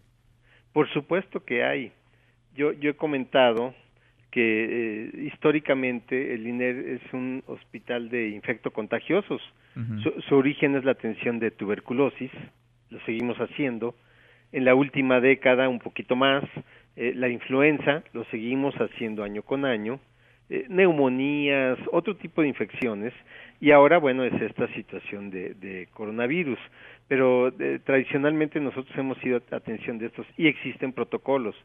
es una expresión y, la acepto y, la entiendo de, de, inquietud, de temor, de, de algunas eh, cosas de desconfianza pero por supuesto que tenemos los protocolos, si no, pues, eh, somos un Instituto Nacional de Salud. Sí, ahora hay protocolos específicos. ya, para, sí, sí son eh, protocolos específicos para el COVID-19, para el coronavirus. Sí hay protocolos específicos. Sí, que, muchos son similares a los de otras enfermedades infectocontagiosas, eh, digamos, pero quienes, quienes en primera instancia están en contacto con los pacientes, por ejemplo, médicos, enfermeras, eh, algunos técnicos de, de diferentes este, ramas, eh, pues por supuesto que tienen el, el, equipo de protección personal que se va escalando el, el, uso de este equipo dependiendo del nivel de contacto que tengan con, los, con los pacientes.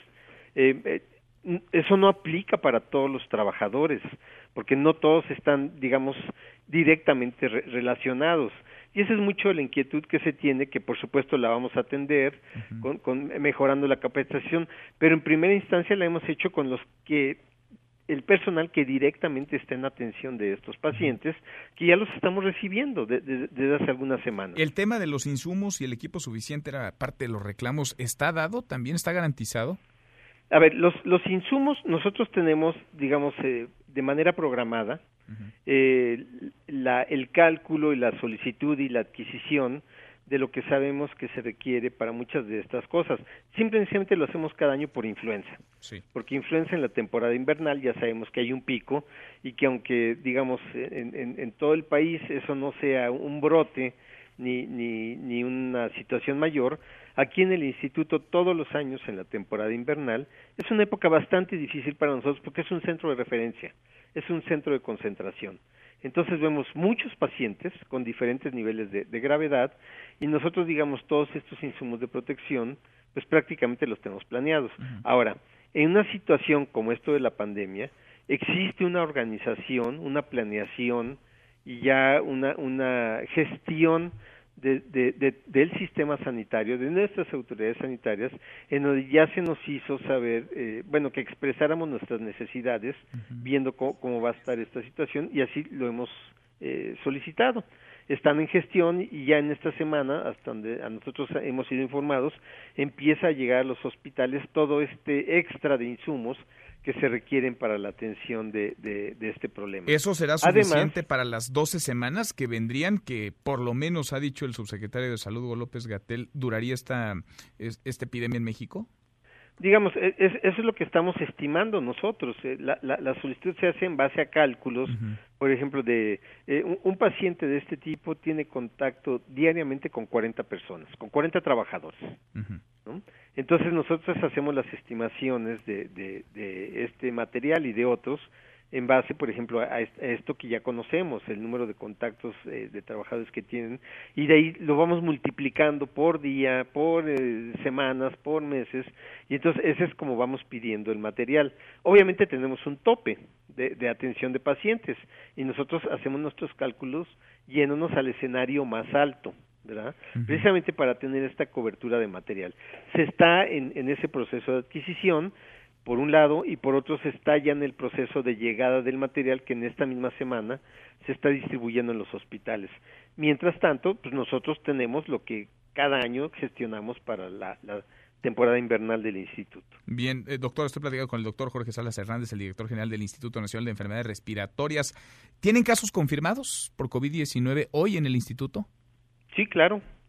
Claro, este, recuerden que nosotros recibimos, eh, los pacientes entran por la, por la puerta de, urgencias, entran como sospechosos los que reúnen los criterios operacionales, se les toma la muestra y entonces eh, muchos se descartan, la gran mayoría, o sea, quedan como sujetos sanos al ser la prueba negativa y algunos cuantos eh, se, la prueba confirma el diagnóstico y entonces lo que uno determina es si la condición clínica de la, de la enfermedad es leve, se va a, al cuidado en casa.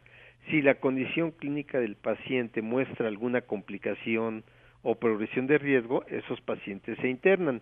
Entonces nosotros ya empezamos a, atender pacientes hospitalizados porque las complicaciones son básicamente dos, eh, neumonías, infecciones pulmonares y cuadros de insuficiencia respiratoria progresiva, o sea, sensación de ahogo. Eso, eso por supuesto, es indicación de, tratamiento intrahospitalario. Mm. ¿Están eh, hospitalizados algunos pacientes? ¿Cuántos en el Instituto Nacional de Enfermedades Respiratorias por COVID-19, doctor? Tenemos eh, tres pacientes ahorita. Tres hospitalizados. ¿Cuál es el tratamiento que les están dando? Bueno, el, hay que recordar que para este virus, en este momento, eh, confirmado o, ya un esquema de tratamiento específico como se tiene para otras infecciones, no. Esos están corriendo eh, eh, protocolos de, investigación clínica en diversas partes del mundo. Pero como nosotros estamos viendo casos complicados eh, que vienen con neumonías asociadas, pues se tratan con antibióticos, con, con algunos antivirales, con oxígeno, con soluciones. por supuesto que los casos graves eh, pues lamentablemente la insuficiencia respiratoria progresa y son pacientes de terapia intensiva que, requieren un tratamiento directo a las vías respiratorias a través de estos eh, ventiladores o respiradores, como se les conoce. Eh, estos tres casos que nos confirma hospitalizados en el Instituto Nacional de Enfermedades Respiratorias, doctor, ¿están en aislamiento total? ¿Cuál es un poco, digamos, el protocolo que se sigue dentro del propio instituto para con los pacientes y para con el personal médico? Hay, hay, hay un flujo de, de, los pacientes. Como le decía, todos los pacientes ingresan por urgencias. Ahí entran a un consultorio, hay consultorios específicamente eh, designados para eh, atención de estos pacientes, no entran otro tipo de pacientes, es un aislamiento, y si el paciente requiere eh, hospitalización, pasa a sala, sala de urgencias y de ahí pasa ya al, al, a, a dos áreas ahorita que en principio tenemos designadas los casos graves eh, que requieren eh, manejo con respiradores, pues esos pasan directamente a la terapia intensiva, en donde ya tenemos un ala dedicada o por lo menos ya eh, planeada para la atención de estos pacientes. Si el paciente no requiere este tipo de, aparatos, de, respiradores, entonces pasa a otra área del hospital en donde tenemos estos cuartos aislados, en donde solo está un paciente, y obviamente se, se este, pues, con todo este tipo de tratamiento que le acabo de describir y obviamente con la atención que va requiriendo cada caso de acuerdo a la gravedad. Ahora, doctor, de estos tres casos, ¿alguno se encuentra grave? ¿Se encuentra en terapia intensiva? ¿Se encuentra sí. Eh, hay, ayudado a respirar? respirador. ¿Hay una, un caso? Sí. Un caso. Bien, pues sigamos platicando, doctor. Agradezco mucho estos minutos. Al, contrario, muchas gracias. Gracias, muy buenas tardes. Es el doctor Jorge Salas Hernández, el director general del Instituto Nacional de Enfermedades Respiratorias. Pausa antes, una vuelta por el mundo de la mano de mi tocayo Manuel Marín y volvemos. Hay más en esta mesa, la mesa para todos. Internacional. España busca frenar la crisis económica que ha traído consigo el coronavirus, en un momento en el que el mundo ya se preparaba para una posible recesión. El presidente Pedro Sánchez anunció un paquete de rescate por 200 mil millones de euros, el rescate financiero más grande en la historia de aquel país. Dijimos que haríamos lo que hiciera falta, cuando hiciera falta y donde hiciera falta. Las empresas y el conjunto de nuestro tejido productivo deben sentirse protegidas y por eso les anuncio que vamos a movilizar hasta 200.000 millones de euros repito la cifra, 200.000 millones de euros, cerca de un 20% de nuestra capacidad de producción de riqueza anual. Pero España no es el único que prepara un rescate. El presidente de Estados Unidos, Donald Trump, enviará al Senado un paquete económico de 850 mil millones de dólares para impulsar la mayor economía del mundo. Podrías perder tu lugar en la mesa para todos. Con Manuel López San Martín. Regresamos. Rescatan en la alcaldía Gustavo Amadero a iguana negra, especie en peligro. Se trata de un animal en peligro de extinción que recorría pasillos en la unidad habitacional Patera Vallejo al norte de la Ciudad de México. Seguimos, volvemos a esta mesa, la mesa para todos. Le platicaba ya el caso Italia, fuimos hasta Italia, la situación crítica, muy complicada, difícil. En Italia son 31.506 los contagios y son más de 2.500 los muertos ya. Pronto, por desgracia, muy pronto Italia rebasará a China como el país con mayor número de decesos. No han logrado contener el número de casos que fallecen por COVID-19. En España la cosa no está mejor. En España son más de 10.000 los casos confirmados y más de 500 las muertes. Carlos Rubio, hasta España. Vamos contigo, Carlos. Buenas tardes, noches para ti.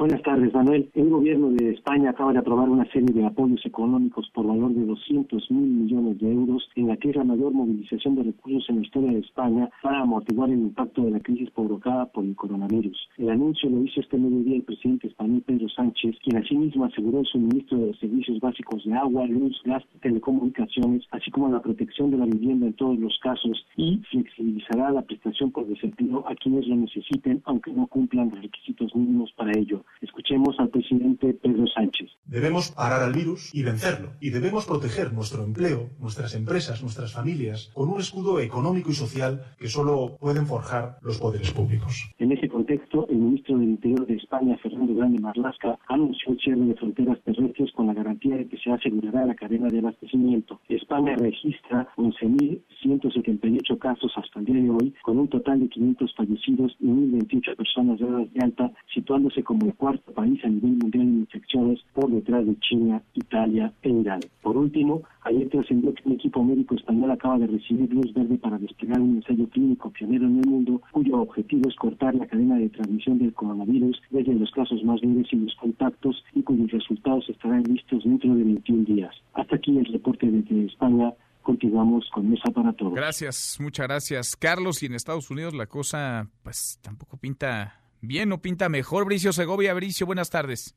Buenas tardes, Manuel. La administración Trump anunció un programa de estímulo para hacer frente a la pandemia de COVID-19. Se trata de alivios fiscales para trabajadores y también para las compañías aéreas y la industria hotelera, gravemente afectadas por las restricciones de viaje que han impuesto gobiernos de numerosos países, incluido el estadounidense. Aunque no concretó la cifra, el secretario del Tesoro, Steven Mnuchin, dijo que podría ser superior a 850 mil millones de dólares, una cifra que filtraron varios medios de comunicación. El paquete requiere la aprobación del Congreso y el presidente Donald Trump dijo que ya está siendo discutido con los legisladores. En cuanto a la pandemia, Trump evitó responder a la pregunta de si cerrará las fronteras de Estados Unidos con México y Canadá. No quiero decirlo, pero estamos discutiendo cosas con Canadá y estamos discutiendo cosas con México, honestamente. Y la relación con ambos es espectacular. Hasta el momento, Trump ha descartado también ordenar el confinamiento de la población o un toque de queda nacional. El presidente dijo que muchas zonas del país no están tan afectadas por la nueva enfermedad causada por el coronavirus. Sin embargo, según las últimas cifras oficiales, 49 de los 50 estados y el Distrito de Columbia cuentan con población contagiada. En menos de 24 horas, el número de casos aumentó casi un millar, superando ya los 4.200. El número de muertos asciende a 75. Hasta aquí el reporte desde Washington. Gracias, muchas gracias, Bricio. Muy buenas tardes. En Mesa para Todos, Diana Bernal. Diana, qué gusto saludarte como todos los martes en esta Mesa para Todos. ¿Cómo te va? Mm, pues me va, me va, Manuel. Bien, muy preocupada por la situación y sobre todo desde el punto de vista fiscal, pues yo creo que las noticias no son buenas. No son buenas. Ayer platicábamos con José Manuel López Campos, con Canaco Servitur, hoy con Vicente Yáñez de Antad. Escucho yo lo que dice la Coparmex.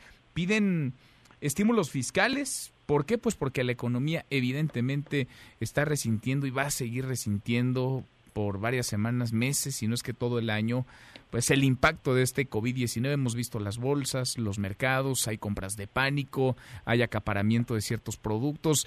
Difícil la situación, Diana. ¿Qué hacer para que esto no impacte más todavía en términos fiscales, de negocio, de flujo, lo que ya está impactando?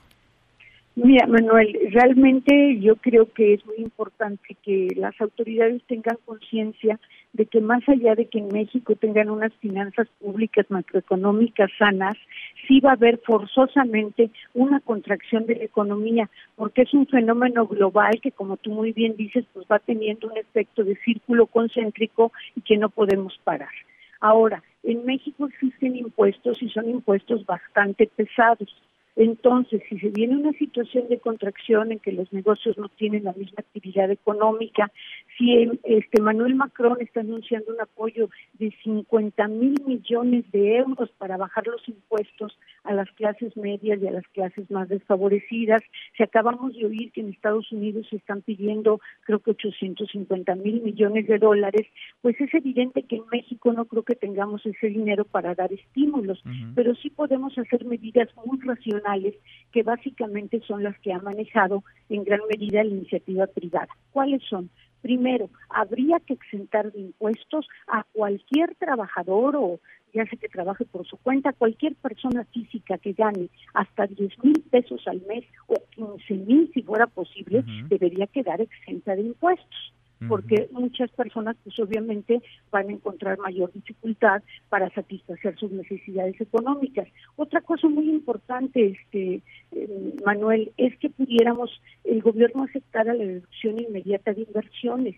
¿Qué le urge a este país? Pues la inversión, ¿no? Entonces, si tú compras una maquinaria que a lo mejor te vale 100 millones de pesos y no la puedes deducir de inmediato, sino que tienes que ir a deducirla a cinco años, a dos años, a cuatro años, pues ahora sí que con todo respeto, utilizando esta frase, no está el horno para bollos. O sea que debería haber una deducción inmediata de inversiones y obviamente pues también deberían tomarse otras medidas como por ejemplo permitir la reducción de todas las prestaciones que se pagan a los trabajadores como horas extras, como previsión social, para así no incidir más sobre la contracción del empleo que probablemente se presente.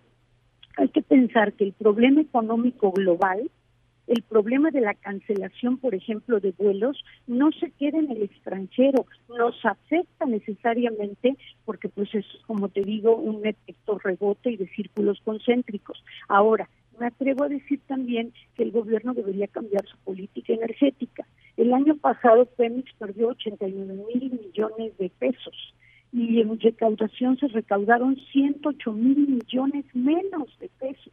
Entonces yo creo que si queremos sostener esta grave crisis es importantísimo dar medidas que fomenten la inversión, disminuir impuestos a las gentes más vulnerables y a lo mejor cambiar algunos proyectos que en este momento pues no creo que fueran rentables. Pues sí, ojalá que se escuche, porque aquí sí tenemos que jalar todos parejos, iniciativa privada, gobierno, la sociedad civil en su conjunto. Necesitamos, porque si no esto va a ser peor, de por sí es un escenario difícil de prever, complicadísimo, no sabemos dónde va a topar y si no se toman medidas desde antes para incentivar, pues nos las vamos a ver negras, no solamente en el corto plazo, sino en el mediano y largo. Diana, sigamos platicando, gracias. Claro que sí, Manuel, un abrazo, gracias a ti. Otro de vuelta, muy buenas tardes. Los numeritos del día. Citlali, ¿saben? Citlali, qué gusto saludarte, ¿cómo estás? Hola Manuel, buenas tardes a ti, buenas tardes también a nuestros amigos del auditorio.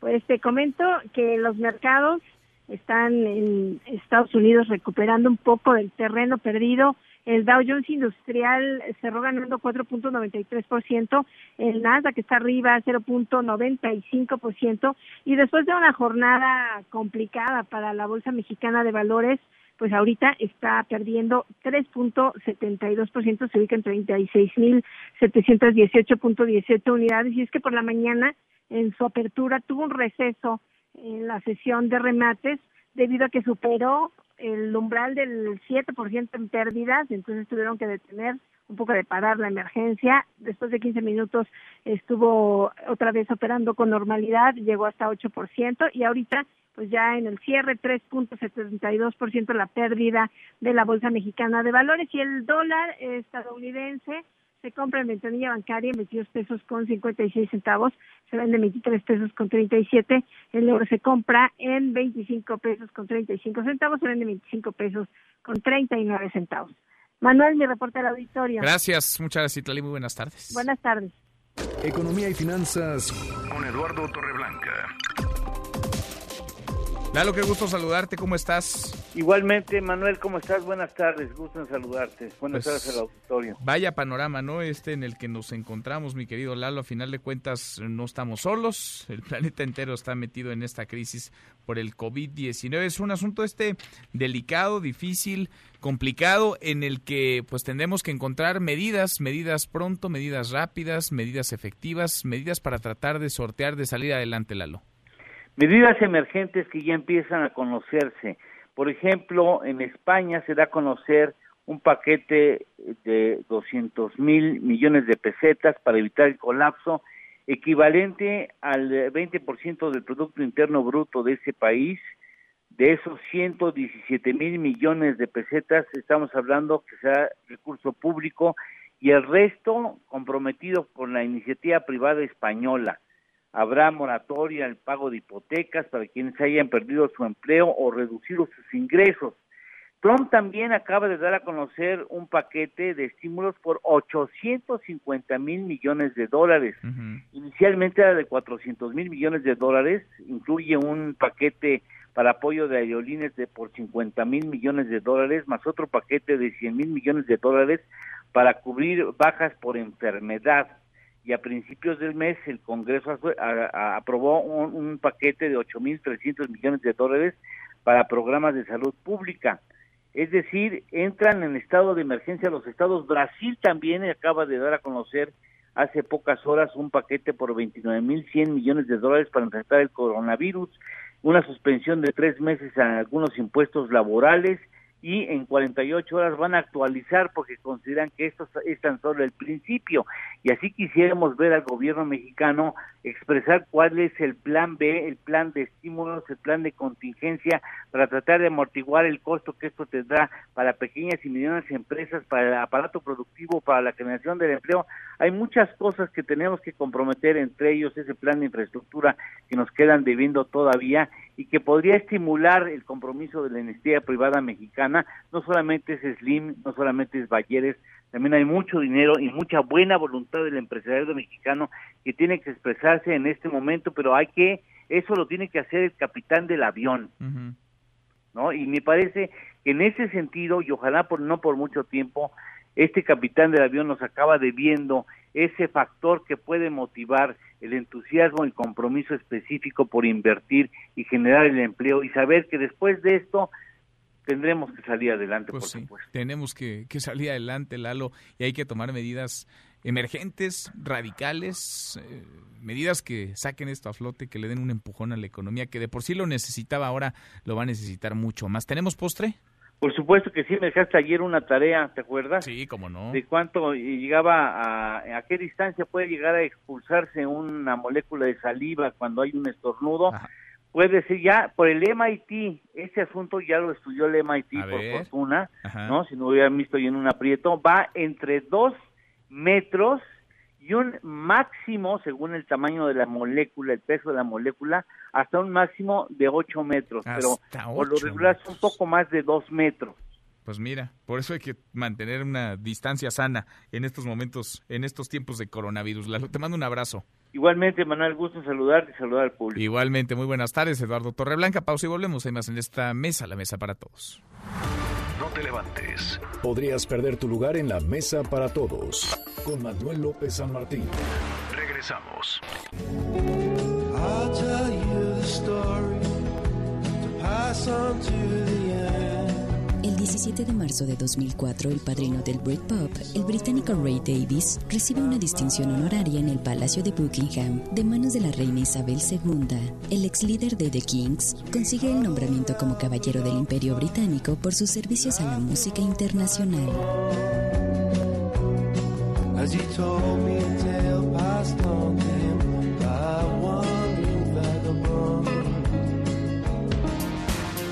Seguimos, volvemos a esta mesa, la mesa para todos. Cruzamos la media ya a la hora con 39. Vamos con un resumen de lo más importante del día. Resumen. Resumen. El dólar imparable sigue imparable, se vende hasta en 23 pesos con 42 centavos. La Bolsa Mexicana de Valores se acerca al cierre de la jornada, trae números negativos, pierde 3.59%. Por la mañana tuvo que parar, paró 15 minutos tras registrar un desplome de más del 7%. En Estados Unidos, Wall Street se recupera un poco luego de las pérdidas históricas de ayer, un día horroroso para olvidar el Nasdaq avanza 6.46%, el Standard Poor's 6.23% y el Dow Jones subió 5.20%. En Europa, España sube 6.46%, Italia 3.02%, el Reino Unido 2.99%, Francia 2.84% y Alemania 2.19%. Así cerraron, cerraron ya las bolsas, los mercados del otro lado del mundo. En Asia, Japón tuvo un leve respiro, avanzó 0.06%. Y hasta el momento van 7.869 muertos y más de 196.000 casos de contagio confirmados por COVID-19. México son 82 casos de coronavirus, pero los estados siguen reportando con el correr de las horas nuevos casos positivos. En Jalisco aumentó, por ejemplo, el número de casos confirmados por COVID-19. Fátima Aguilar, Fátima, cuéntanos, buenas tardes. Buenas tardes, Manuel. Saludos a ti y al auditorio. Comentarte que la Secretaría de Salud Jalisco informó esta mañana que en la entidad existen cinco nuevos casos de COVID-19, con los que suman siete confirmados. De los cinco nuevos, dos son asintomáticos, una pareja que tenía el antecedente de haber viajado a Suiza y España. Los tres restantes, dos habían viajado a Estados Unidos y otro a España, mientras que el último es una mujer que tuvo contacto con un paciente positivo de COVID-19. El secretario de Salud Estatal, Fernando Petersen Aranguren, aseveró que tienen monitoreadas a todas las personas que tuvieron contacto con ellos. Por el momento estamos dándole seguimiento a 59 personas, que son 52 contactos, 5 pacientes confirmados y 2 pacientes portadores. Petersen Aranguren adelantó que en Jalisco se espera un repunte de personas contagiadas entre el 20 y 30 de marzo. Además de la suspensión de clases en educación básica y en universidades, la cancelación de eventos masivos y cerrar recintos culturales, el gobierno estatal tomó la determinación de impedir el acceso a parques hasta nuevo aviso. También el gobernador restringió sus actividades a partir de esta semana. Es la información desde Jalisco. Continuamos en Mesa para Todos. Gracias, muchas gracias. Fátima, en Puebla,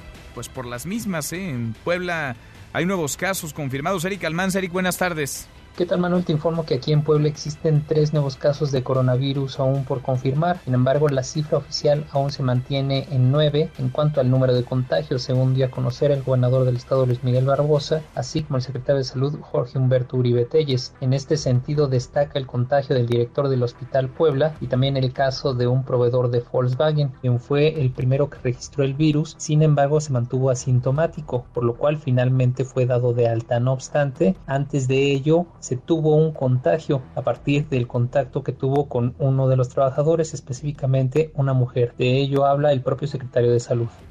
Volkswagen, el día de ayer comentamos que de los contactos que habían estado con el trabajador que vino de Alemania, uno de ellos es una dama, dio positivo y ya está incluida en el grupo de nueve que ayer comentamos, que está en seguimiento. En relación al caso de Sport City que usted menciona, eh, está dentro de los tres que mencioné al inicio, que, a los cuales eh, sujeto a confirmación y de ser así, vendría al siguiente momento el protocolo, que es contactos y demás. Hasta aquí el reporte. Gracias, muchas gracias, Eric. Y en Quintana Roo hay cientos de turistas, principalmente peruanos, que se quedaron varados en el aeropuerto internacional de Cancún. Israel García, Israel, buenas tardes. Buena tarde, Manuel. Como bien adelantas, en el Aeropuerto Internacional de Cancún, poco más de 900 turistas peruanos y ecuatorianos se encuentran varados por el cierre de fronteras en los países sudamericanos como medida de emergencia por la pandemia del COVID-19. El origen del problema se dio porque el pasado lunes una línea aérea mexicana canceló los vuelos sin dar justificación alguna. Esta situación, los turistas peruanos piden a su gobierno hagan algo, así lo manifestó Silvia Choque Álvarez. Entonces, usted como presidente debe de protegernos y, así como hizo y envió a Brasil a traer a los peruanos, igual le pedimos que salga un avión de aquí de Cancún. Somos más de 400 peruanos, casi para 500.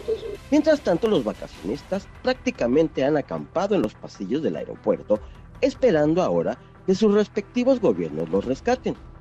Queja generalizada entre los turistas es que sus respectivas representaciones consulares en México no atienden sus llamadas. Por último, Manuel, te comento que hasta el momento es incierta la resolución del problema de los turistas sudamericanos. Hasta aquí mi reporte.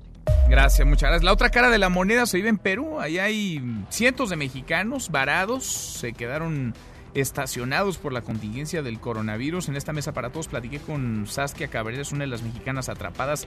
Siguen espera, nos decía ella, y el resto, cientos, insisto, de mexicanos de un vuelo que los traiga de regreso a México y de claridad por parte de las autoridades de la Cancillería.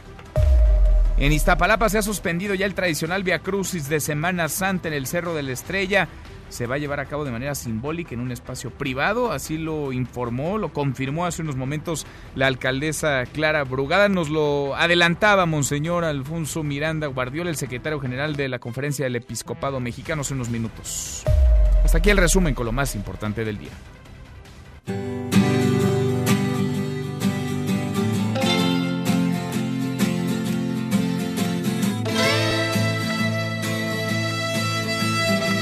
Mi querido Miyagi, segundo tiempo en esta mesa para todos. ¿Qué estamos escuchando? Estamos escuchando a los Waterboys, una banda irlandesa que interpreta en esta ocasión The Fisherman Blues, del disco del mismo nombre, The Fisherman Blues. Todo porque hoy se celebra el Día de San Patricio. Oye, sí, fíjate en qué circunstancias se han tenido que cancelar también los festejos. También los eventos y todo, porque además lo acompaña un desfile, este, una borrachera monumental que se pone todo el mundo, particularmente en, en, en, Boston. Y todo eso se ha tenido que cancelar y sin embargo, pues la celebración de San Patricio es una de las tradiciones más arraigadas en los Estados Unidos y, por qué decirte, ¿no? De Irlanda, claro. que es su santo patrón, es como la Virgen de Guadalupe, aquí, pero ella es San Patricio. Y bueno, todo cancelado, no hay fiesta, no hay reventón. Y pues bueno, nada más escuchar un poco de música irlandesa de los Waterboys, que es esta banda considerada por muchos como la mejor banda irlandesa, incluso superior a YouTube, porque ellos nunca se vendieron al mainstream y siempre se conservaron haciendo música que los había hecho famosos, que es música casi tradicional irlandesa. no, no, no le movieron realmente, no se dejaron influenciar por por otros asuntos comerciales, incluso cancelado entonces los festejos, como cancelado acá el Via Crucis en Iztapalapa. ¿Qué cosa? Cada quien sus festividades, sus tradiciones, sus celebraciones canceladas. Millay, gracias. Gracias a ti, Manuel. Nos escuchamos al ratito, te escuchamos en Charros contra Gangsters a las 7. Justo a las 7, por cierto, habrá una reunión, hoy una reunión del Gabinete Legal y Ampliado con el presidente López Obrador en el Palacio Nacional. Esto lo informó la secretaria de Gobernación, Olga Sánchez Cordero. El tema principal, obvio, el coronavirus. Pausa y volvemos. Hay más en esta mesa, la mesa para todos.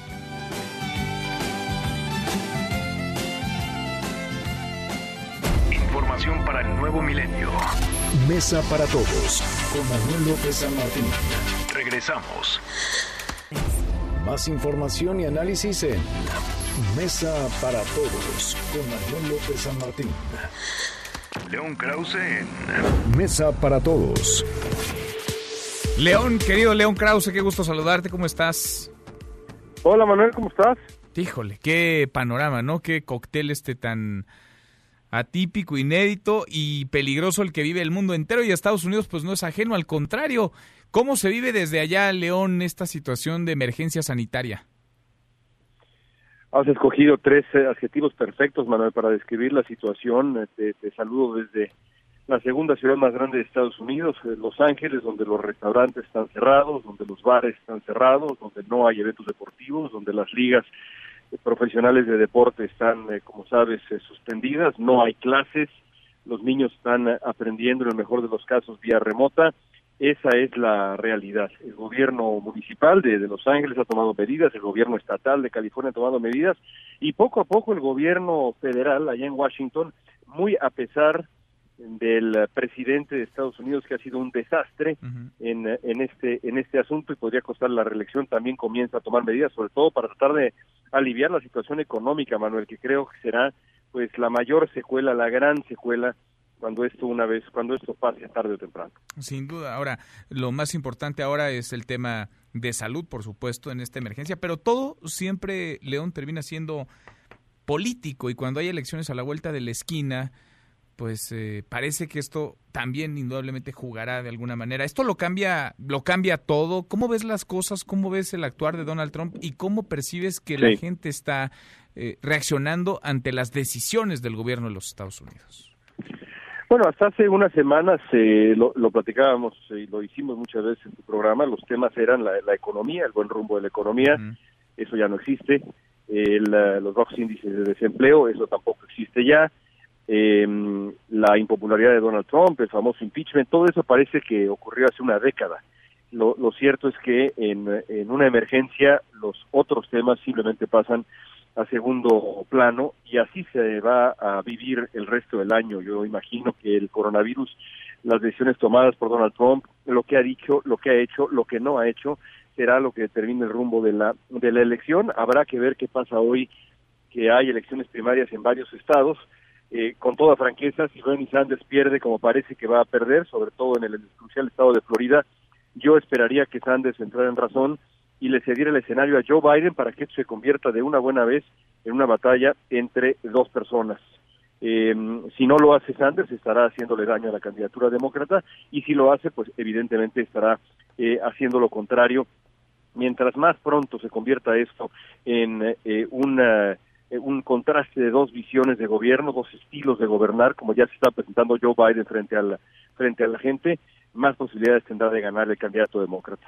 ¿Qué escenario este? Pues eh, de por sí estaba buena la contienda, con esto se coloca un ingrediente adicional que pues que como ya bien apuntas León quizás saca del centro el debate de la discusión lo económico pero terminará volviendo a lo económico en cuanto la crisis por el coronavirus comience a dejar si no es que ya está dejando ese ese impacto no en la economía en la economía norteamericana y a ver qué presume ahí Donald Trump y a ver cómo le pegan sus rivales y la realidad también al presidente de Estados Unidos yo, yo sumaría un apunte más antes de despedirnos, que es el siguiente. Por ahora, evidentemente, Donald Trump lleva las de perder porque ha reaccionado de manera terrible, ha dicho barbaridades que deberían costarle la presidencia a él y a cualquier otro, como por ejemplo, no asumo ninguna responsabilidad y cosas así que ha dicho Trump. Eh, em, y, sin embargo, el, otro escenario es que de pronto, por ahí del mes de octubre, septiembre, el asunto pues mejore una vez que haya pasado el verano y eh, ese, ese optimismo renovado, una vez que concluya al, menos la primera parte de la emergencia, porque en invierno seguramente regresará, dado que es eh, de temporada esta, esta enfermedad, podría en una de esas beneficiar a Trump. Así que, pues no hay que hacer cuentas alegres todavía lo cierto es que por ahora Trump se ha equivocado y hay que dejarlo que se siga equivocando. Sin duda, sin duda no lo distraigamos de esas. León, un abrazo, gracias. Igualmente, un abrazo fuerte. Muy buenas tardes, León Krause. Ya nos vamos, revisamos lo último de la información. En tiempo real. Universal. Se desatan ventas de pánico del peso. Dólar cotiza en 23,52 centavos. El Heraldo de México. Nombran a nueva titular de inteligencia de la Guardia Nacional. La Fiscalía General de la República entrega a Estados Unidos a operador del Mayo Zambada. MBS Noticias. Chihuahua confirma el primer caso de coronavirus en la entidad. Con esto cerramos, con esto llegamos al final. Gracias, muchas gracias por habernos acompañado a lo largo de estas dos horas. Soy Manuel López San Martín. Se quedan con Nicolás Romay, Radio Marca Claro. Nos vemos al rato a las 8 de la noche. Noticias República MX por ADN 40. Aquí nos encontramos en esta mesa, la mesa para todos. Mañana, como todos los días, pásela muy bien, ya casi es viernes. MBS Noticias presentó Mesa para Todos con Manuel López San Martín. Un espacio donde todos tienen un lugar. Este podcast lo escuchas en exclusiva por Himalaya. Si aún no lo haces, descarga la app para que no te pierdas ningún capítulo. Himalaya.com